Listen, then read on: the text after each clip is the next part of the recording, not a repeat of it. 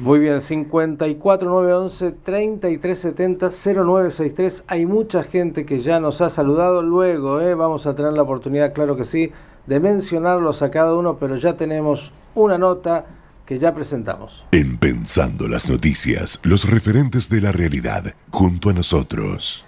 Bien, y no sé por dónde arrancar. Los temas son muchos. Tal vez podríamos comenzar por preguntarle si él representa a la derecha macrista y es un multimillonario de ACOAG y además de eso representa al Estado de Israel con una embajada paralela. Todo eso y mucho más le vamos a tener que preguntar hoy al presidente de la DAIA, Jorge Knolovich. Jorge, ¿cómo estás? ¿Cómo estás, Miki? Gracias por esa presentación. ¿Te ha gustado? Sí, este, es una adjudicación de representaciones este, interesante, sí. La verdad que lo que piensan los otros de uno este, vale la pena tamizarlo, escucharlo, pero bueno, este, alguna fantasía salga perfecto, ¿no? Burdas, muy burdas, muy burdas. Es como el, el chiste del judío que va en el subte leyendo un diario antisemita, ¿no? Sí, por las dudas, ¿no? No, porque dicen que domina el mundo y todo eso, por fin me toca ser el dueño de todo. Sí, es tan elemental, tan elemental. Pero además es, eh, es un análisis tan ridículo de la realidad argentina, ¿no? Este, tan... Mira, cuando yo era chico, no sé si, eh, no sé te acordás vos de un eh, comediante, un dibujante llamado Landru. Sí, claro. Eh, bueno, tenía un personaje que se llamaba Don Rogelio, el hombre que razonaba demasiado, no sé si lo recuerdan, donde empezaba con un análisis este, de una frase y terminaba en cualquier otra, asociando libremente una cosa con otra. Esto es lo que hace Berbig y Gelbaum permanentemente en sus artículos. La verdad es que si tener que ser una embajada paralela porque nosotros tenemos como norte eh, al, al Estado de Israel y condenamos el voto en Naciones Unidas, en el Consejo de Derechos Humanos de Naciones Unidas, este, y su pertenecer a COAG nos hace, nos hace participar un club de ricos cuando COAG eh, está integrado por un montón de gente que no puede pagar, como todos los clubes judíos, como todos los clubes en Argentina.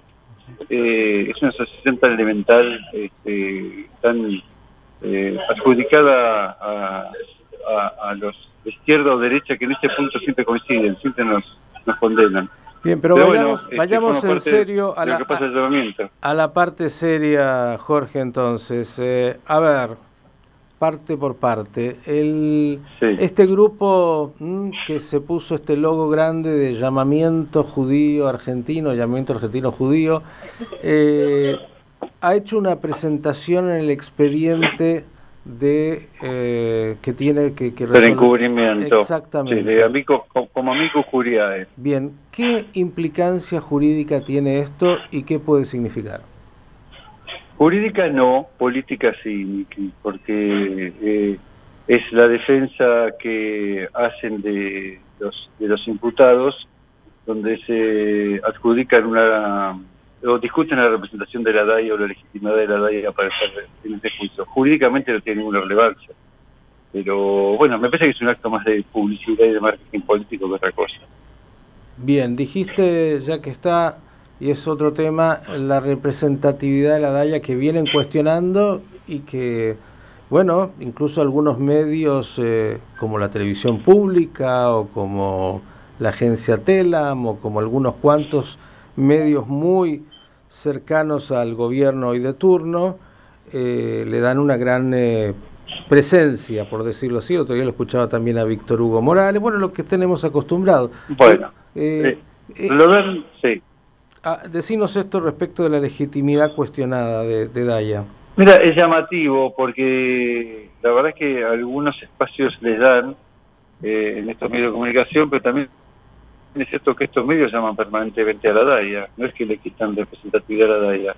Creo que no tienen más remedio que darle a, estos chicos el llamamiento porque presionan mucho, pero la verdad es que todo el mundo sabe que la representación de la comunidad judía eh, para Argentina la tiene la DAIA.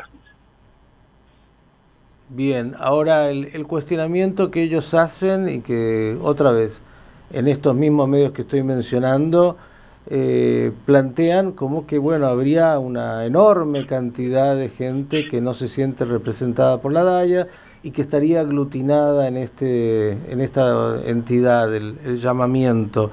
Eh, como como presidente de la DAIA eh, ¿qué responderías al respecto para sobre todo bueno mucha de nuestra audiencia sí sabe pero para aquellos que que no conocen lo cómo es y cómo cómo funciona la comunidad judía Mira, yo no creo que sea así. De hecho, eh, en los eventos de antisemitismo la gente recurre a la DAIA. Judíos son judíos. En los eventos de discriminación la gente recurre a la DAIA.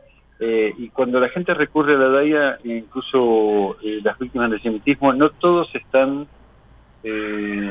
vinculados a una organización. Que quiere decir que mucha gente funciona por afuera de la institucionalización de, de las adheridas a la DAIA. A mí me parece que estos muchachos pertenecen a una eh, un partido político, un frente de pensamiento, y que es legítimo que quieran eh, expresarlo. Ahora, necesitan de alguna manera tener la DAIA como legitimada del otro lado para combatir, competir al mismo nivel, no sé si entendés. Es decir, este, no están compitiendo con eh, adheridas de DAIA, quieren competir directamente, frontalmente con la DAIA porque entienden que eso le da legitimidad y le da visibilidad, básicamente le da visibilidad. A mí no me, eh, creo que no, me preocupa, no, no, no creo que no, no está en cuestión la representatividad que tiene la DAIA.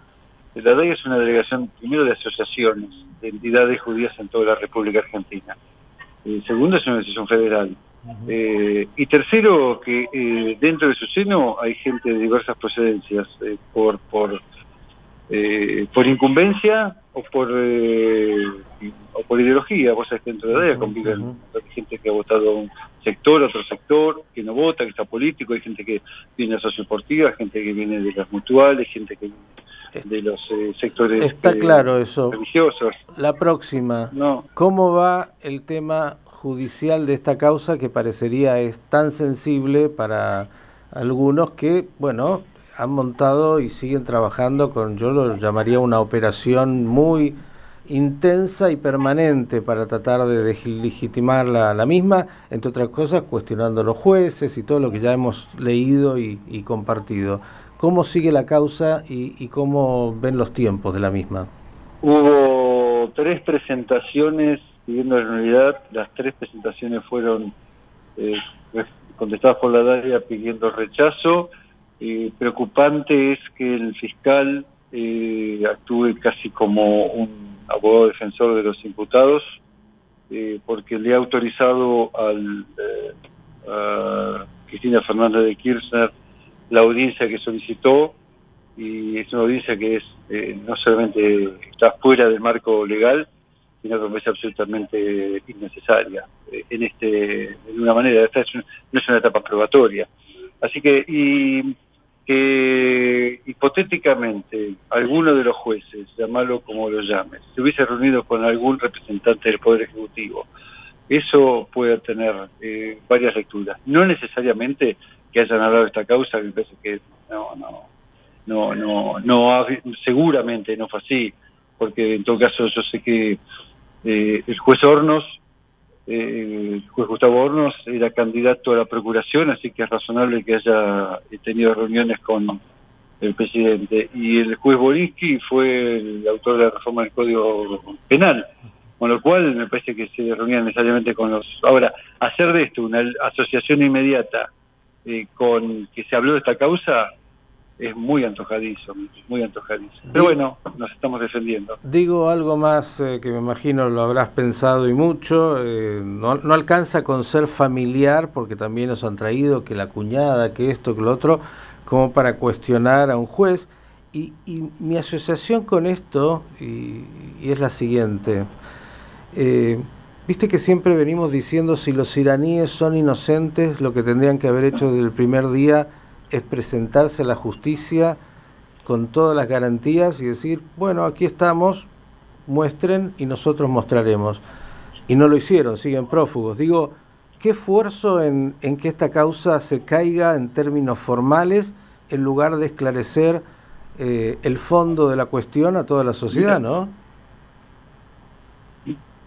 Ya, en el año 2015 algunos miembros de la DAIA, de los que me incluyo, y otros, Patricia Bunz, Laura Alonso, Santiago los creo, fuimos acusados de traición a la patria, no sé si te acordás. Sí, claro. Por un, Tuve el privilegio, me podés agregar también ahí. Sí, vos también. Bueno, eh, y la verdad es que lo único que hicimos fue más que tratar de tirar abajo la causa, es poner a disposición celulares, los libros, los eh, la información. No había nada que ocultar, Miki. es tan fácil esto, no tengo ninguna responsabilidad. Me someto a la investigación. Y termino la causa por, eh, por las causas normales que deben finalizar una causa. Y además te quiero decir una cosa. no debes olvidar que esta causa fue impulsada por un fiscal que hoy está muerto. Mm. ¿Entendés lo que significa eso?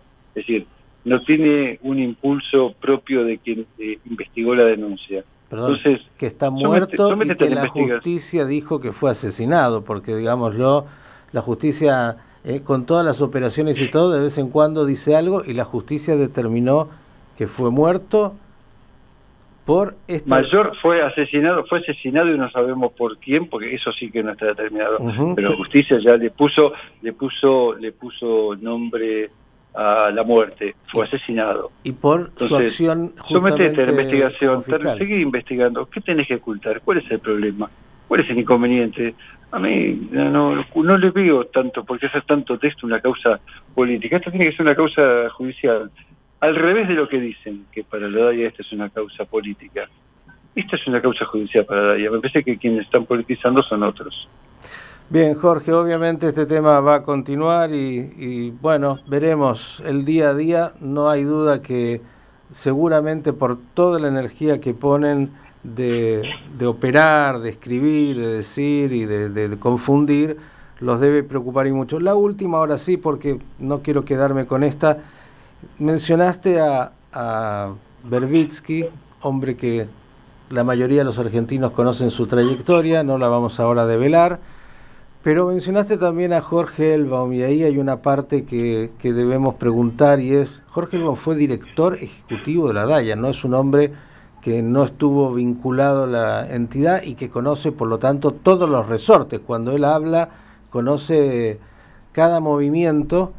Eh, de acuerdo a tu entender... Interpretados, interpretados bajo su lógica. Sí, sí, eso está claro, pero digo... Eh, ¿Qué, qué, sentís? ¿Qué pensás cuando, cuando como presidente de la DAIA decís un ex director ejecutivo de esta entidad es el promotor de, la, de desacreditar la entidad y de hacer todo este movimiento eh, en relación a, que haya ocupado ese rol y en relación a, a qué es lo que le pasó después? ¿Qué, ¿Qué pasó? ¿Lo echaron tan mal? ¿Lo golpearon? ¿Qué, ¿Qué le pasó en la cabeza a este hombre para hacer esto? No, se se le pagó lo que se tenía que pagar. Me parece que tiene, a mí me parece que eh, cuando pasas a la política nacional debes eh, abandonar la política comunitaria, no podés ir y volver. Y esto es lo que está haciendo también este muchacho Elban, trata de influir en la política nacional desde su ex rol de director ejecutivo y eso es lo que politiza, politiza una entidad que debería ser independiente. ¿Qué le pasa a él? Y me parece que, no sé si está herido, eh, me parece que no podía lograr su objetivo en la DAIA, que se le abortó su, su visión, no lo sé, pero la verdad es que está ensañado, eso sí te lo puedo decir. Bien, Jorge Knolovich, presidente de DAIA, gracias por estos minutos y la seguimos. Abrazo, hasta luego.